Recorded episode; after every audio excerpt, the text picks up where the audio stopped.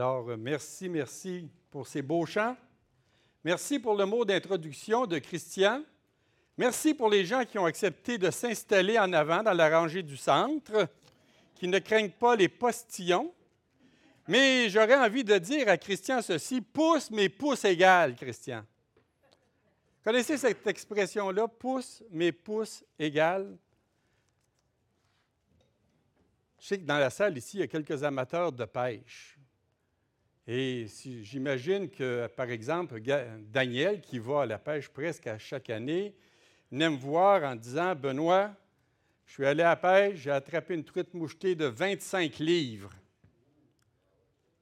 Daniel, tu sais, pouce, mais pouce égal, il ne faut pas exagérer.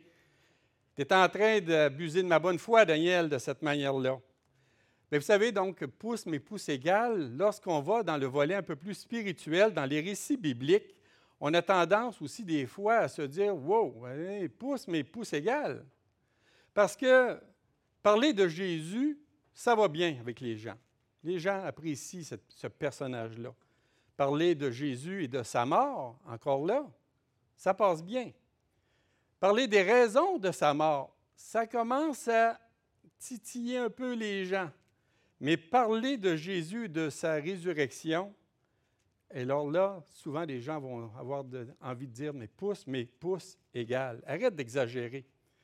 Parce que vous savez, ce que l'on ne peut pas scientifiquement ou logiquement expliquer, ce qui est surnaturel ou même spirituel, ça dérange puis ça suscite souvent des réactions qui sont assez vives. Assez souvent. Et j'ai un exemple pour vous de cela.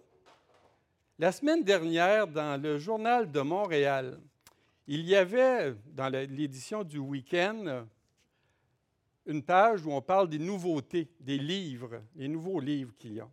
Et il y en a un qui est un nouveau qui est sorti qui s'appelle Dieu, la science, l'épreuve, l'aube d'une révolution, la science nouvelle alliée de Dieu.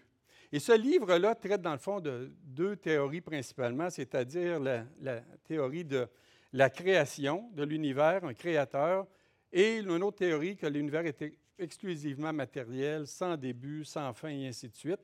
Et ça touche divers aspects vraiment de découvertes scientifiques, ça touche aussi l'impact des diverses philosophies. On parle même dans ce livre-là aussi de la Bible. On parle aussi du peuple juif qui a un destin vraiment au-delà de l'improbable. Et je tiens à vous dire qu'il ne s'agit pas d'un livre qui a été écrit par des chrétiens évangéliques. Ce n'est pas le cas du tout. Mais sur cette page-là, alors qu'on présentait le, dit livre, j'ai été frappé du texte qui accompagnait le livre. non pas la promotion, mais l'existence de ce livre-là. Et ça dit ceci.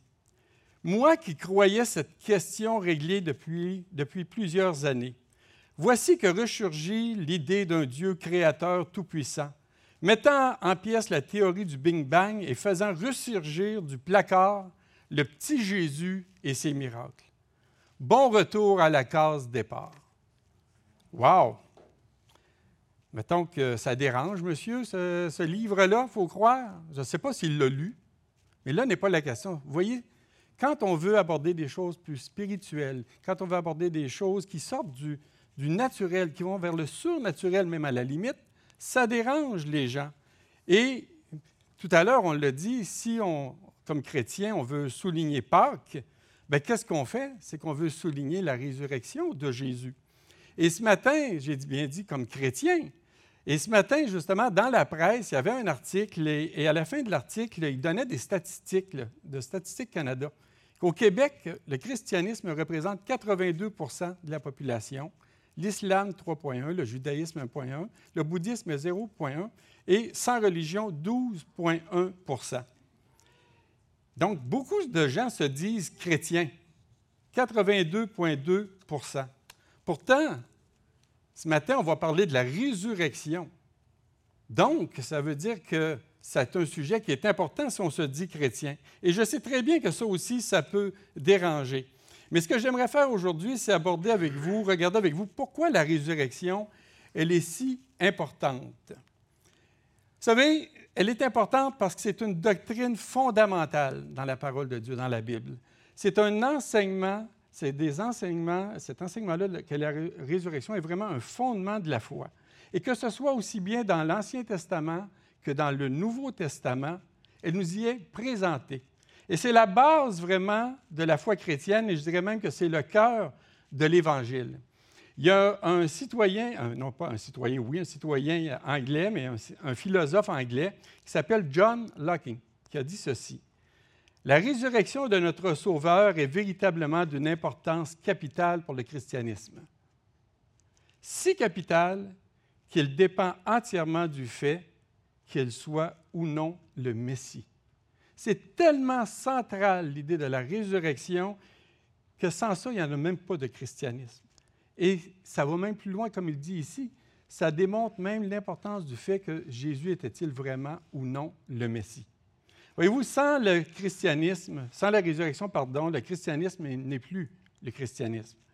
Nier cette œuvre finale de Dieu, dans le plan de Dieu, revient à nier quoi? Le message chrétien de paix, de joie, d'espérance et de gloire même finale. Donc, pour ce faire ce matin, on va lire un texte. Un texte que plusieurs d'entre vous connaissez. Peut-être vous allez vous dire, mais voyons, voyons, Benoît, pourquoi tu nous lis ça à nous? Bien, si je vous le lis, c'est parce qu'il est dans la parole de Dieu. C'est simple. C'est dans 1 Corinthiens au chapitre 15. Et on va lire euh, quelques versets du chapitre 15 parce que dans ce chapitre-là, Paul écrit à l'Église de Corinthe et il répond à, plusieurs interrogations vraiment ou inquiétudes soulevées de la part de certaines personnes dans cette Église. Donc, on va lire 1 Corinthiens chapitre 15 à partir du verset 12. Or, si l'on prêche que Christ est ressuscité des morts, pourquoi quelques-uns parmi vous disent-ils qu'il n'y a pas de résurrection des morts? S'il n'y a pas de résurrection des morts, Christ non plus n'est pas ressuscité. Et si Christ n'est pas ressuscité, notre prédication est donc vaine et votre foi est vaine.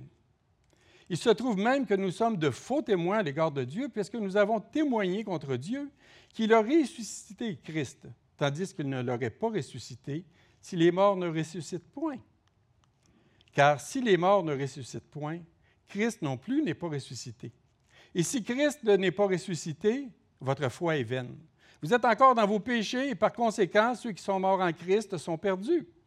Si c'est dans cette vie seulement que nous espérons en Christ, nous sommes les plus malheureux des hommes. Vous voyez, il semble qu'il y a des personnes à Corinthe, dans cette église-là, qui se questionnaient un peu sur la résurrection. Et Paul va prendre la peine dans le chapitre 15, on voit ça aussi ailleurs, on peut porter la parole, de spécifier vraiment non seulement l'importance, mais comment ça va se passer. Et euh, il semble que ces personnes-là se posaient, comme je disais, des questionnements. Mais comment ça se fait qu'ils se posaient ces questionnements? Je n'ai pas une réponse finale, mais je voudrais juste vous souligner ceci. Quand on prend le temps de regarder sur Google Maps, j'ai fait ça cette semaine, la ville de Corinthe, qui est en bas à gauche, au bout de la ligne bleue, est à 80 km de la ville d'Athènes. Bon, ça prend une heure huit minutes en, auto. Dans ce temps-là, vous comprendrez que c'était plus long qu'une heure, huit. Ça va de soi. Mais vous voyez quand même que c'est quand même une distance où les informations quand même pouvaient circuler.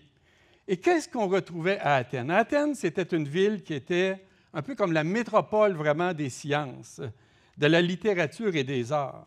C'est là qu'on retrouvait les grandes écoles, ce qu'on pourrait dire même universités de nos jours, les grandes écoles de pensée des différents courants philosophiques. C'est entre autres à Athènes que les grands philosophes tels que Socrate, Platon, Aristote, Épicure, on pourrait en nommer plusieurs, donnaient leur enseignement.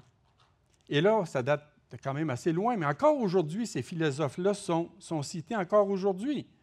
Donc, euh, est-ce que c'est possible qu'à cause de toutes ces réflexions-là, de ces philosophes-là, sur la vie, sur la mort, sur le matériel, l'immatériel, le spirituel, ça puisse avoir influencé?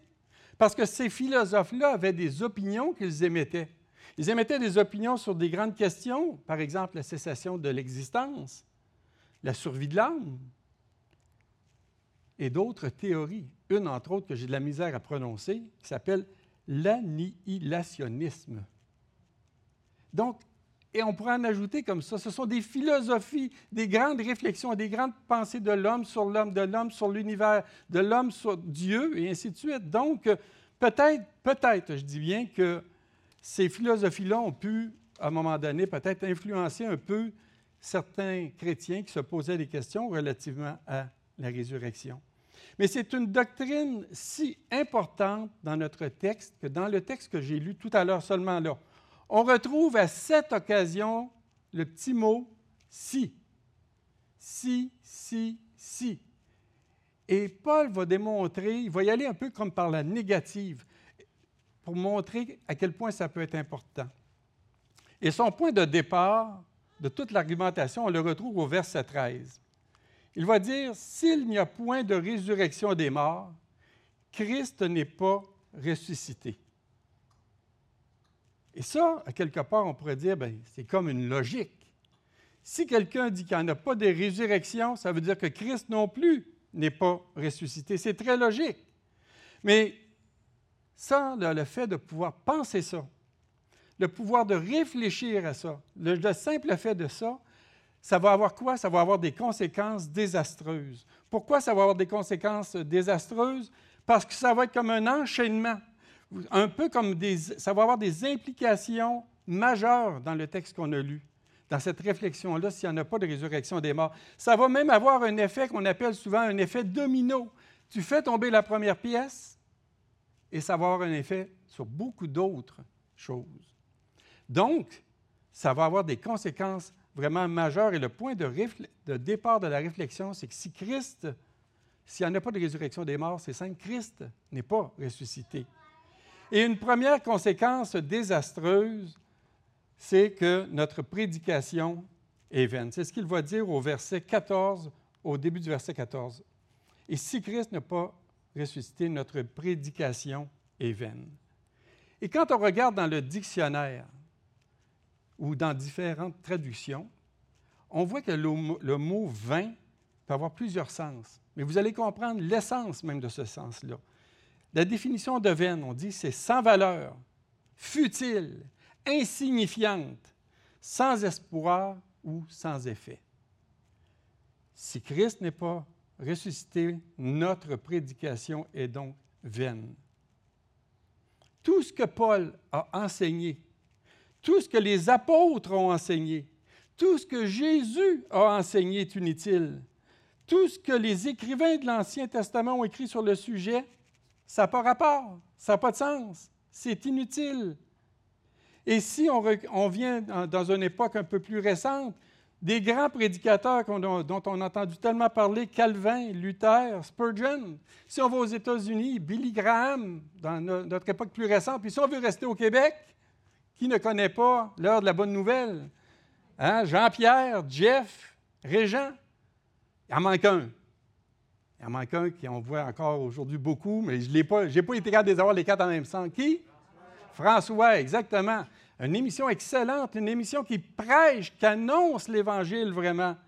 Mais Paul va dire, si Christ n'est pas ressuscité, notre prédication à est Si le tombeau de Jésus n'est pas vide, vous perdez votre temps à écouter des prédicateurs.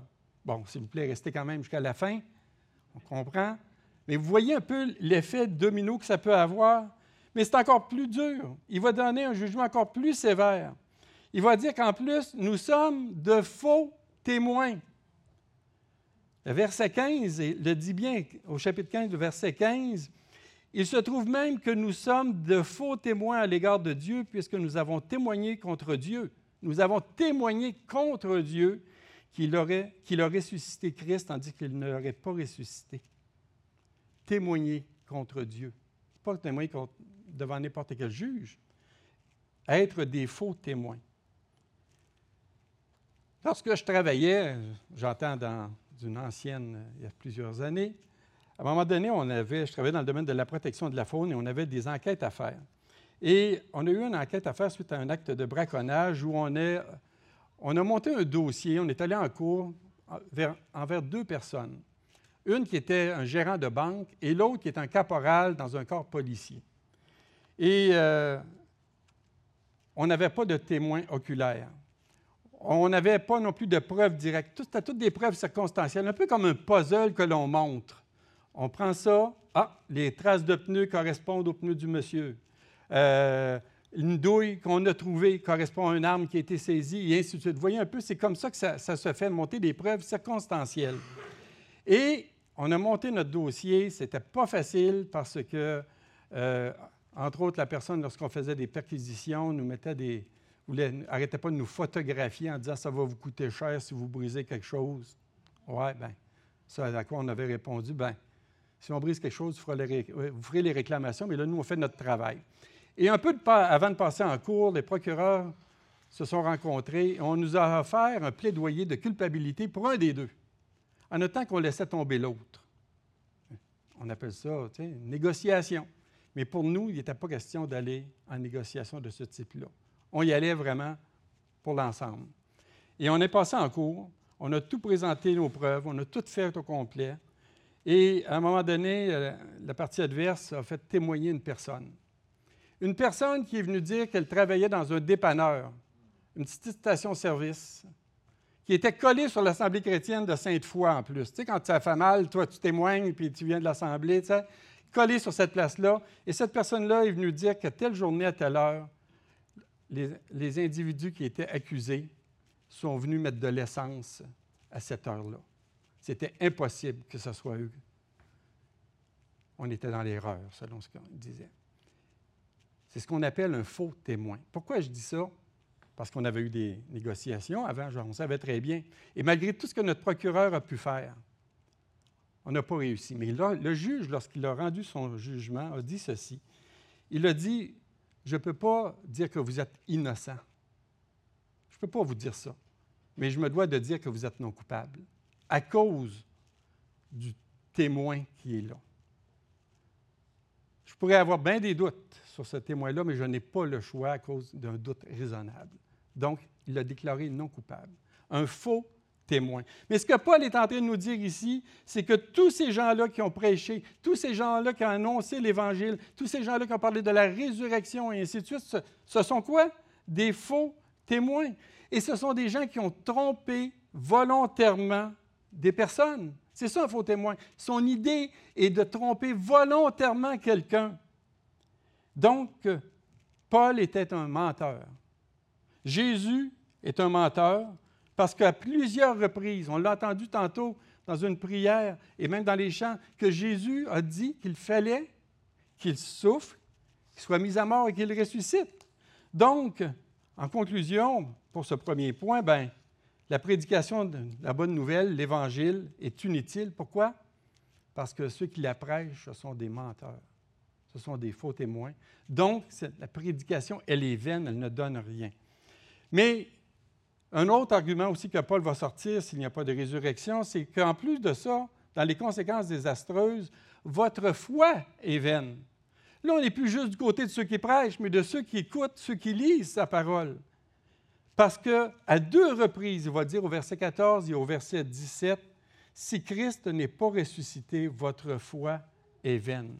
Vous savez, la foi, dans son essence, consiste à recevoir vraiment ce que Dieu a révélé dans sa parole. Et l'Évangile, c'est de croire en un Christ, mais un Christ qui est ressuscité. Donc, si Christ n'est pas ressuscité, vous vous êtes trompé, votre foi, elle est inutile. Ça vous servira absolument à rien. Vous avez mis votre confiance dans quelqu'un, ça ne donne rien. C'est inutile. Et Paul écrit ça aux gens de Corinthe. Mais tous ceux qui ont souffert, dont il nous a donné des exemples dans l'Épître aux Hébreux, des gens qui, à cause de leur foi, l'Épître aux Hébreux nous dit qu'ils ont été maltraités, fouettés, enchaînés, emprisonnés, lapidés, sciés, torturés. Toutes ces personnes-là qui ont souffert comme ça à cause de leur, foi, en réalité, leur foi était vaine.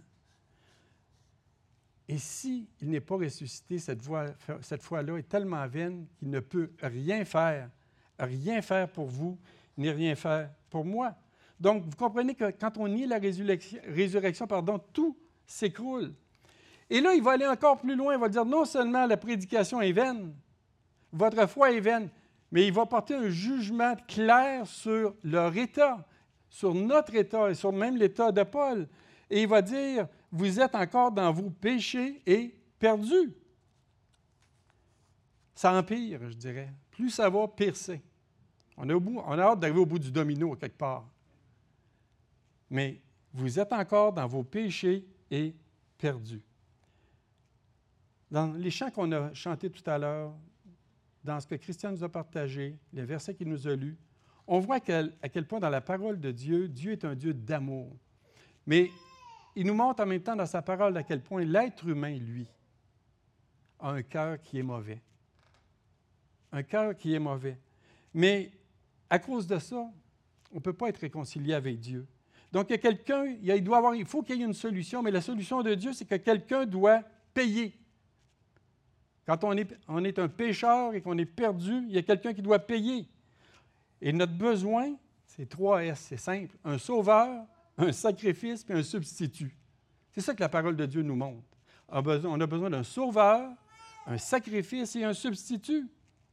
On aime ça dire que, Christ est mort pour nos péchés, mais comment savoir vraiment si ça a vraiment accompli quelque chose? Bien, la réponse, c'est quoi? C'est la résurrection. C'est la façon d'avoir cette assurance-là. Mais s'il n'est pas ressuscité, vous, comme moi, on est encore dans nos péchés. On est encore loin de Dieu et perdu parce qu'on est encore dans ces péchés-là. Vous savez, quand, euh, à un moment donné, on voit ça dans la parole, lorsque vous vous en souvenez, lorsque Jean-Baptiste était en train de baptiser des gens, qui a vu Jésus venir au loin, qu'est-ce qu'il a dit? Il dit, voici l'agneau de Dieu qui ôte le péché du monde. Oh, Jésus cet agneau qui était pour être sacrifié. Pourquoi? Dans le but de ôter les péchés du monde? Voyez-vous à quel point ça peut être important? Parce que sinon, ça veut dire tout simplement que vous, comme moi, on est encore dans nos péchés, on est encore perdus. Et on est exactement comme tous ces grands hommes de foi aussi, qu'on parle dans l'Ancien Testament d'Abraham, de Moïse, et ainsi de suite. Mettons-les tous. Tous ces gens-là, leur foi était vaine, ils, sont encore, ils étaient encore dans leur péché. Et ceux qui sont vivants, comme vous et moi aujourd'hui, ben on est encore dans nos péchés et perdus.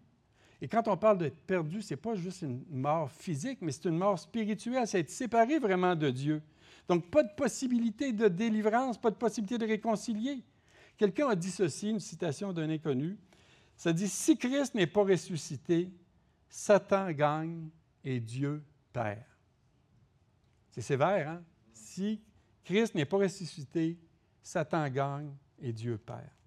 Donc, Paul, dans ces quelques versets, met en évidence une logique, je dirais, infernale d'une telle position. S'il n'y a pas de résurrection, Christ n'est pas ressuscité. Si Christ n'est pas ressuscité, il n'y a pas de pardon des péchés. Et s'il n'y a pas de pardon des péchés, il n'y a pas d'espérance céleste. Dès lors, tous les habitants de la terre, savez-vous lesquels qui devraient être les plus malheureux à ce moment-là? C'est vous puis moi. Et c'est ce qu'il va dire. Il va spécifier que la résultante de ça, nous sommes à plaindre au verset 19. Nous sommes vraiment à plaindre. Pourquoi? Parce qu'il va dire, si c'est dans cette vie seulement que nous espérons en Christ, nous sommes les plus malheureux de tous les hommes. Et littéralement, ce n'est pas juste être malheureux. On va retrouver dans des traductions, nous sommes les plus pitoyables, les plus misérables de tous les hommes. Hey, ça fait pas un velours, ça? C'est certain qu'il y a de quoi être malheureux parce que vraiment, on s'est trompé. C'est aussi simple que ça. Et on n'a pas de solution. Donc, à ce moment-là, qu'est-ce qui nous reste comme raison de vivre? Qu'est-ce que ça nous donne de penser? Vous savez, dans la vie, là, quand on est chrétien, on a souvent ce, désir-là de servir, de s'impliquer, de faire des choses aussi, de témoigner autour de nous et ainsi de suite. Mais si nous sommes à plaindre, on fait tout ça pour rien. Toute cette cause sur laquelle Stéphane nous a parlé la, semaine dernière a plus vraiment d'importance. Et dans le fond, tout ce qui nous reste, à quoi? C'est à profiter, je dirais, égoïstement de la vie. Donc, si notre espoir se repose uniquement sur le Seigneur présentement, uniquement pour la vie présente, ben, on est à plein. Et ça, ça veut dire que depuis plus de 2000 ans, tous ceux qui ont mis leur foi, tous ceux qui ont sacrifié même des vies pour, à cause de leur foi, ces gens-là étaient aussi à plaindre.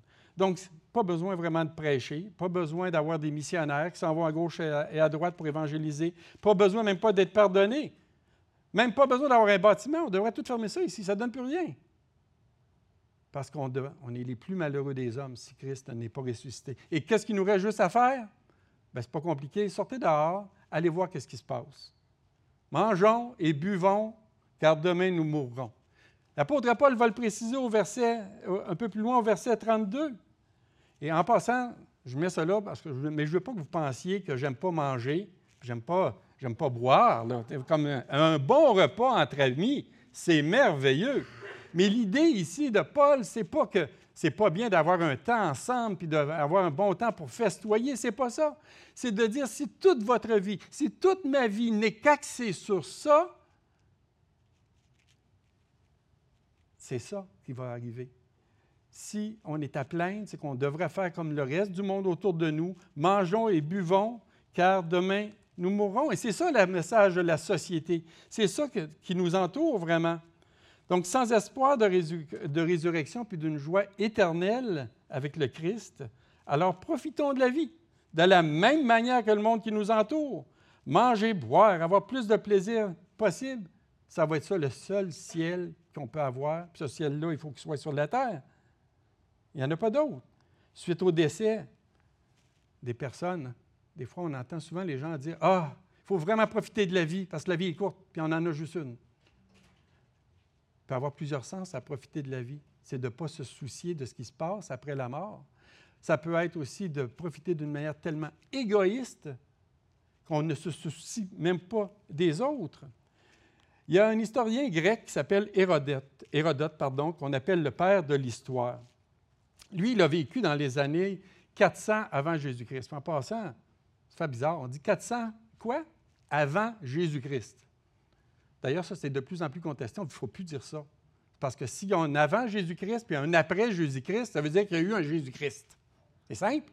Il y a eu comme un moment donné où euh, on a décidé qu'il y avait un moment dans l'histoire du monde que euh, ça, changeait quelque chose. Donc, euh, Hérodote, qui a vécu dans les années 400 avant Jésus-Christ, avait une coutume parle d'une coutume qu'il y avait chez les Égyptiens. Lors des rencontres sociales parmi les riches, je le précise, parmi les riches, qui arrivait souvent qu'au terme d'un banquet, il y avait un serviteur qui, faisait circuler parmi les convives un cercueil.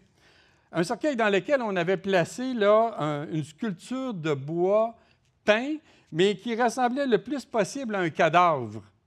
Et le serviteur le montrait à chaque convive. Il arrêtait, il lui montrait en disant Regardez par ici et buvez et réjouissez-vous, car quand vous mourrez, ben, c'est à ça que vous ressemblerez.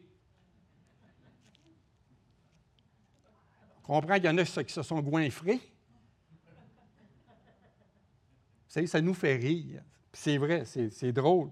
Mais est-ce que des fois, quand je vois ça, je me dis, est-ce que dans ma propre vie, ce n'est pas cette pensée-là aussi du monde qui m'influence peut-être trop? Mangeons et buvons car demain nous mourrons, ou si c'est vraiment l'espérance que j'ai en Jésus.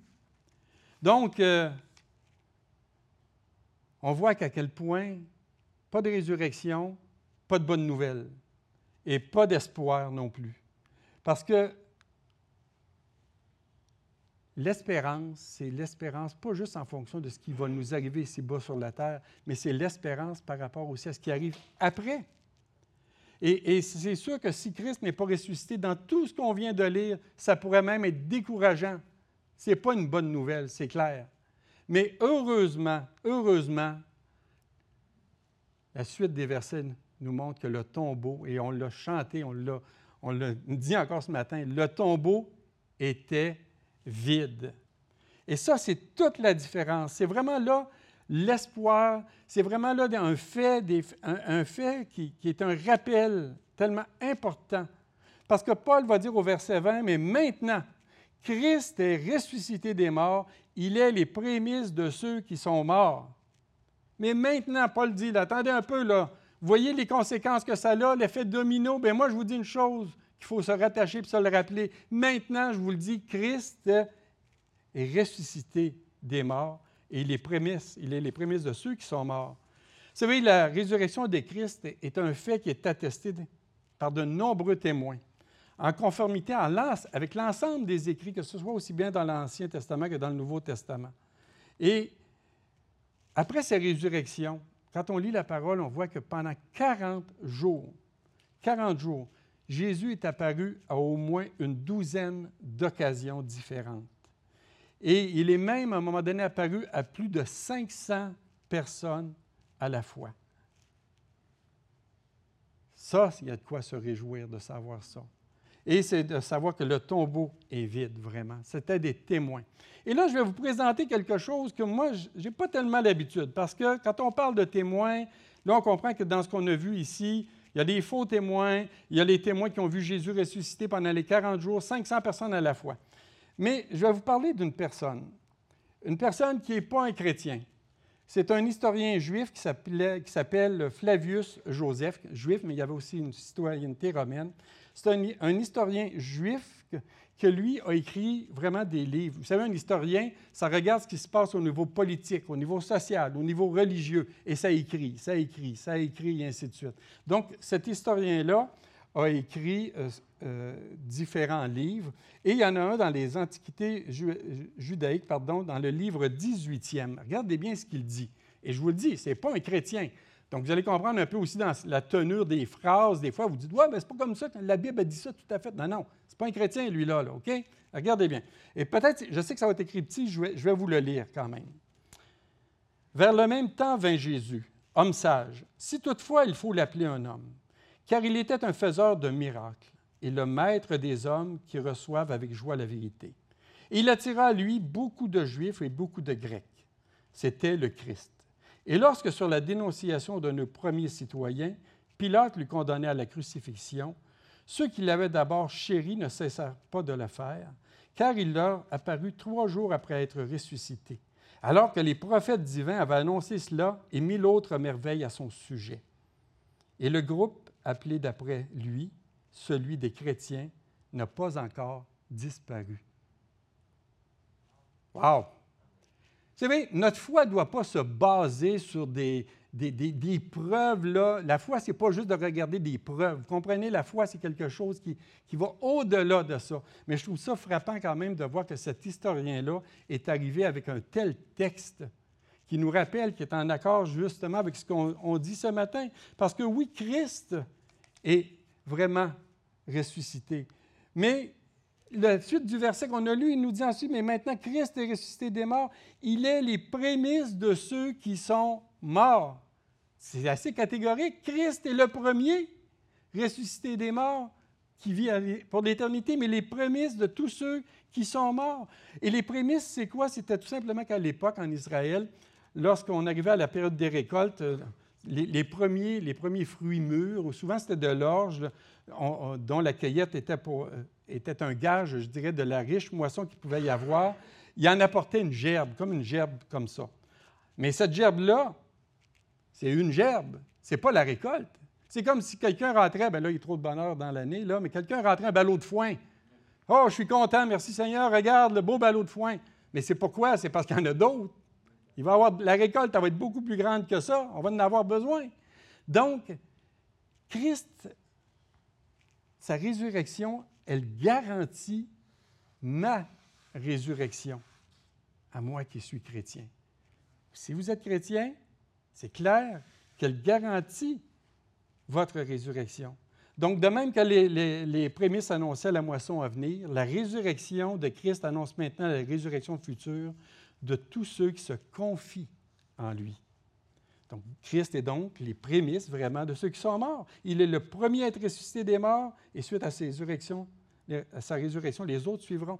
Donc, conséquemment, j'aurais envie d'inverser un peu tout ce qu'on a pu voir depuis le début. Vous savez, le négatif, si Christ n'est pas ressuscité, votre foi est vaine, hein? la prédication est vaine, et ainsi de suite. Mais savez-vous quoi? À cause qu'il est ressuscité, la prédication de l'Évangile, elle est indispensable. Elle n'est pas vaine. Notre foi, lorsqu'on se confie en lui, elle est fondée. Elle n'est pas vaine. Nos péchés à cause de son œuvre accomplie à la croix, sont pardonnés. C'est aussi simple que ça. Et finalement, les chrétiens, là, les vrais chrétiens, ce sont les gens les plus enviables qu'il n'y a pas. parce qu'on détient, on ne veut pas être égoïste, on ne veut pas être prétentieux. Non, on veut juste croire ce que Dieu dit, tout simplement, et le mettre en pratique dans nos vies. Et c'est pour ça que ce qui est important de se rappeler, vous savez, dans un cimetière, il y a des pierres tombales. Ce n'est pas important de savoir, comment je vous dirais ça, ça n'a pas vraiment d'importance que, que, Mahomet, que Bouddha, que Darwin, que Marx et ainsi de suite ne soient pas sortis d'un tombeau. Comprenez? Ce n'est pas vraiment important. Mais que Jésus, lui, par exemple, soit sorti d'un tombeau, wow! Ça, là, c'est primordial. C'est vraiment important. Quelqu'un a dit que Pâques est le grand Amen de Dieu au vendredi saint, ou encore le tombeau vide est le Amen de Dieu au tout est accompli de Christ. Vous voyez le lien entre le vendredi saint et Pâques, hein? c'est vraiment merveilleux de voir ça. Mais qu'est-ce que ça peut avoir comme application maintenant dans ma vie? Si moi je suis chrétien, si vous êtes chrétien et que vous avez témoigné vraiment de, votre engagement en vous faisant baptiser, comme on, est si heureux lorsque ça arrive, bien, il y a des conséquences à ça aussi. C'est Gandhi a dit un jour croire en quelque chose et ne pas le vivre est malhonnête. Et même Gilles, cette semaine, mercredi, nous partageait, j'y vais de mémoire, euh, une réflexion de Gandhi sur le fait que ce qu'il n'aimait pas, ce n'est pas le christianisme, c'est voir de l'attitude des chrétiens qui ne vivaient pas ce qu'il disait. Donc, il y a une conséquence aussi lorsqu'on a accepté le Seigneur vraiment. Pourquoi? Parce que la parole nous rappelle que Christ est mort pour tous, afin que ceux qui vivent ne vivent plus pour eux-mêmes, mais pour celui qui est mort et ressuscité pour eux. Vous voyez, les bonnes œuvres, là, ça ne peut pas produire le salut. Ça, c'est clair dans la parole. Mais le salut, lui, produit des fruits, vraiment. Donc, avec la, vision vraiment de la résurrection de Jésus-Christ, ça vient aussi l'acceptation du service pour lui, de se consacrer vraiment pour lui. Tout ça par amour pour Jésus et par amour pour notre prochain aussi. Donc, nous, là, on a le plus beau des messages à proclamer, surtout dans des temps si difficiles par lesquels on passe présentement. On parle de la COVID, les guerres, les bruits de guerre, les changements climatiques et ainsi de suite. Nous, on a le privilège de savoir qu'on a une responsabilité de faire attention au travers de tout ça, mais on est capable de lever les yeux beaucoup plus loin de savoir aussi ce qui s'en vient. Donc, on a une responsabilité comme chrétiens aussi de nous assurer de nous préoccuper des autres, de ne pas vivre de manière égoïste, mais de penser aussi aux autres. Cette semaine, je lisais dans une petite revue une citation que je ne sais pas de qui elle vient exactement, qui disait Si vous ne pouvez pas changer l'histoire de l'humanité, vous pouvez tout de même changer le cours de l'histoire de quelqu'un. C'est ce que l'on sème à gauche, à droite, c'est ce que l'on témoigne de notre amour pour Jésus, de notre amour pour les autres, qui va faire que c'est lui qui va faire pousser des semences dans le cœur des personnes. Donc, euh, on a la responsabilité vraiment d'annoncer et de vivre ce beau message-là. Un beau message de paix et d'amour aussi que Dieu nous livre par son Fils à une personne. Maintenant, peut-être que vous êtes quelqu'un dans la salle ou sur YouTube qui est resté, je dirais, accroché à la croix. Aller jusqu'à la croix, ça va bien, mais la résurrection, ça ne va pas. Pouce, mais pouce égal. Mais je me dois aussi de vous dire qu'est-ce que la parole de Dieu nous annonce au niveau de la résurrection. La parole nous montre qu'il y a deux résurrections. Et entendu cette espérance, comme ils l'ont en eux-mêmes, qu'il y aura une résurrection des justes et des injustes. Voyez-vous, deux résurrections, deux temps différents. Ce n'est pas le but ce matin de faire le tour de tout ça, mais vous comprenez, la parole est là, nous donne aussi un avertissement.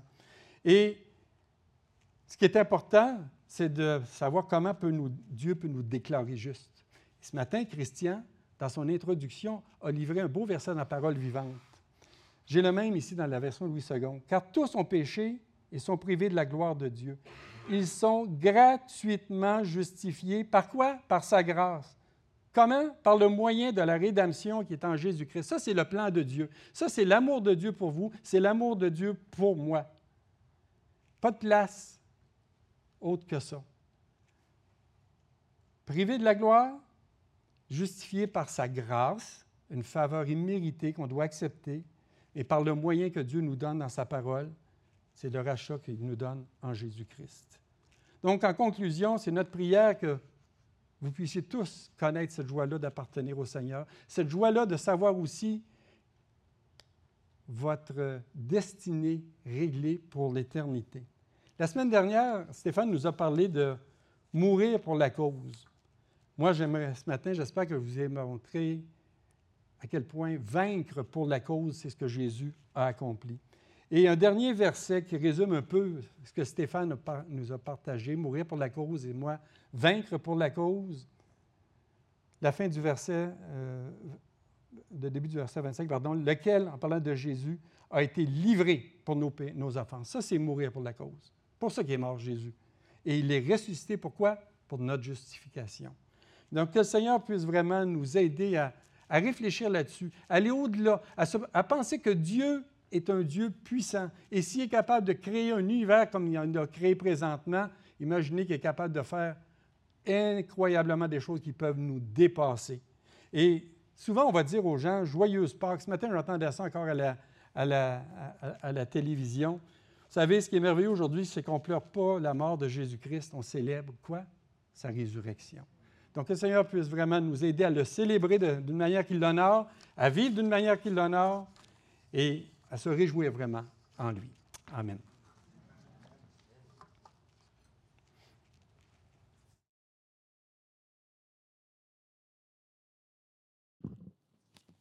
Alors, merci beaucoup